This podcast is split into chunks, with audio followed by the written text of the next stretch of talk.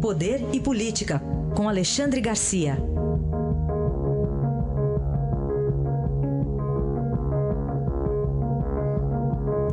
Alexandre, bom dia. Bom dia, Heisen. Notícia de agora, agora de manhã, a Justiça Federal do Paraná determinando a prisão preventiva do ex-governador Beto Richa.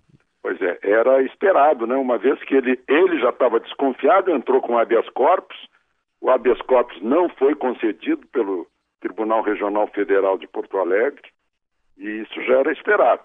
A Justiça já tinha bloqueado 27 milhões dele, corrupção, lavagem de dinheiro. Eu fico pensando né, no falecido pai dele, um dos fundadores do PSDB, o ex-governador José Richa, ex-senador.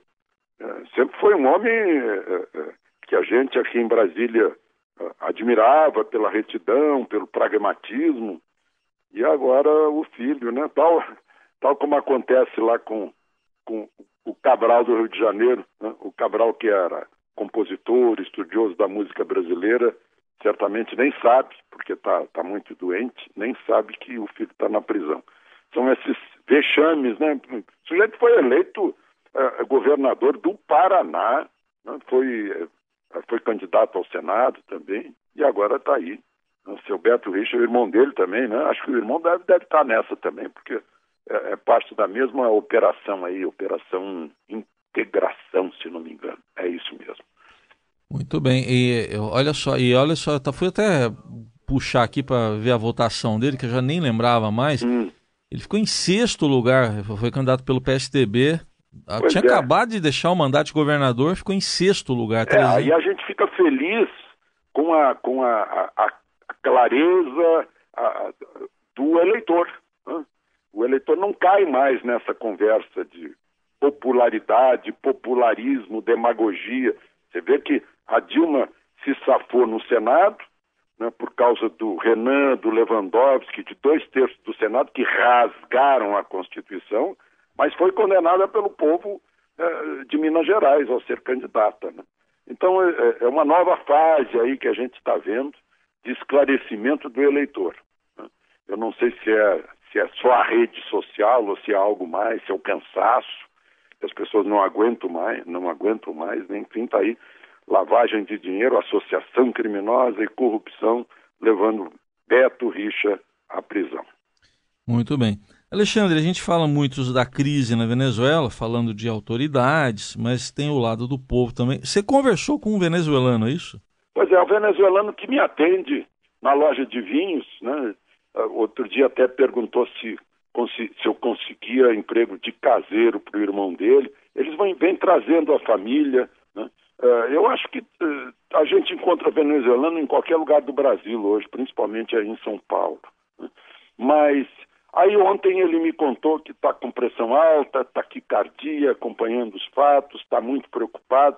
E entrou num, num, detalhezinho bem esclarecedor. Ele disse: Pois é, eu saí de lá porque na minha região se produzia muito arroz. Aí veio o socialismo bolivariano que estatizou tudo, virou tudo, como ele me disse, ficou tudo do governo. Aí a produção foi caindo, caindo rapidamente e hoje tá, o pessoal está com fome, não tem mais arroz, e a maior parte dos arrozeiros autênticos, proprietários das terras, né, sumiu ou se matou. Né? Uh, então, a gente vê aí, a gente pega o noticiário, vê o que acontece em Caracas. Mas o que está acontecendo em Caracas talvez seja menos, eh, menos grave do que acontece nas entranhas da Venezuela. Né, outro dia eu vi as imagens uh, das pessoas saqueando um caminhão de açúcar. Então, qualquer coisa que, que seja alimento num país riquíssimo, riquíssimo em petróleo, né, cheio de, de riqueza no subsolo, incapaz de, de de sobreviver né, por causa dessa, é, desse regime implantado lá, que não dá certo, não deu certo em lugar nenhum do mundo. Agora mesmo Maduro quer, quer protelar, né, uh, diz que aceita a mediação do Uruguai e do México. É mais uma vez protelação, porque já houve, numa dessas crises, já houve uma reunião, se não me engano, na República Dominicana, em algum país ali do Caribe, né, uh, que era pura protelação. A oposição se retirou porque percebeu que, não, eu vou ficando. A, a negociar significa eu fico aqui no poder. É isso que ele está querendo. Agora quero saber se ele vai cumprir o ultimátum que deu para as embaixadas se retirarem, né? Principalmente a americana, que é protegida por fuzileiros navais, o que vai fazer quando esgotar o prazo. Eu acho que amanhã esgota o prazo de, de 72 horas. Eu, eu postei no Twitter que Caracas não é Saigon, né? E, e que eu gostaria de saber o que vai acontecer, porque ao, ao dar esse ultimato aos americanos, ele atravessou o Rubicon. Mas vai ter que provar agora que é César, né? É, é, é o, é o, o, o Alia Jactaes, a sorte está lançada para o Maduro. Não sei se agora se decide ou se agora é, é mais um, um, uma etapa no caminho do fim. Uhum. Alexandre, só atualizando a informação sobre o ex-governador Beto Richa, agora ele já está preso, viu? Já, já, já foi uhum. preso. Então havia o um mandado, a gente não tinha ainda confirmação se já tinha ocorrido a prisão, e sim, já ocorreu então a prisão de. É, deve ter sido sem resistência, etc. Né? É mais um, mais um político uhum. demonstrando para nós mesmos, isso é muito mais importante que demonstrar para o mundo lá em Davos, para nós mesmos que nós somos capazes de punir os corruptos. Isso é, é belíssimo. Punir pelo voto e punir pela lei. Alexandre, outro político preso, o ex-presidente Lula, e também as voltas com decisões da Justiça Federal em Brasília, Curitiba e Porto Alegre. Pois é, mais uma, né? Em Porto Alegre, de novo, o Tribunal Regional Federal de Porto Alegre negou um pedido meio esdrúxulo da, da defesa de Lula, que queria anular um interrogatório porque ele foi feito pelo juiz Sérgio Moro, pelo titular da vara. Né? É, e que então perdeu o valor porque Sérgio Moro aceitou ser ministro da Justiça. Quer dizer, uma coisa, eu, eu não sei como é que conseguem demonstrar isso num, num papel de, é, é, é, que circula num tribunal. O, a juíza Gabriela Hart, na primeira instância, já havia negado a anulação dessa, desse interrogatório, agora o, próprio tribunal negou também.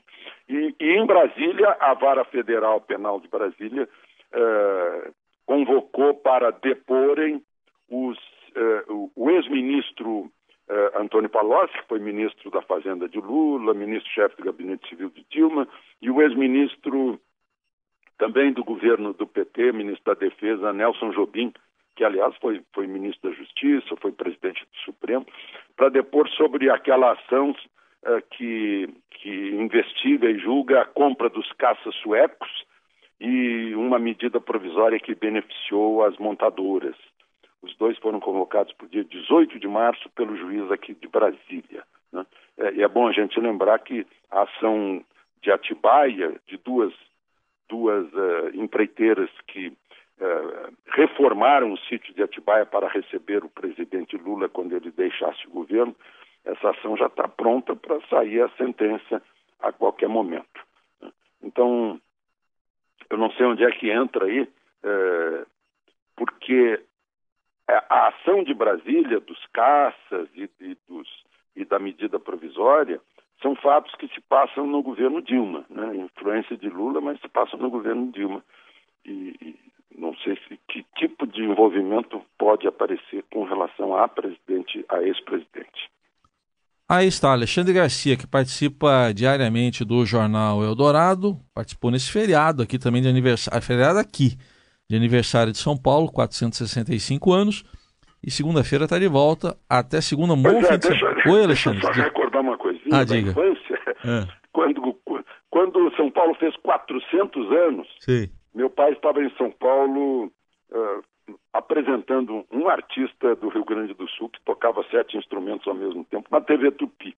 É. E quando ele voltou, ele trouxe uma camisa para mim de presente que eu usava com o maior orgulho aos domingos, é. que vinha o brasão da cidade de São Paulo, não do Corduco, não sou é. conduzido, mas conduzo. E era, um, era o quarto centenário de São Paulo. Eu sabia até cantar musiquinha do quarto centenário de São Paulo. Aproveito então com esse registro homenagear aí a, a locomotiva do país. Muito bem. Você está falando de 1954, é isso? Exatamente. É, nos 400 anos, agora 465 anos da cidade de São Paulo. Estou imaginando você com essa camisa aí, viu?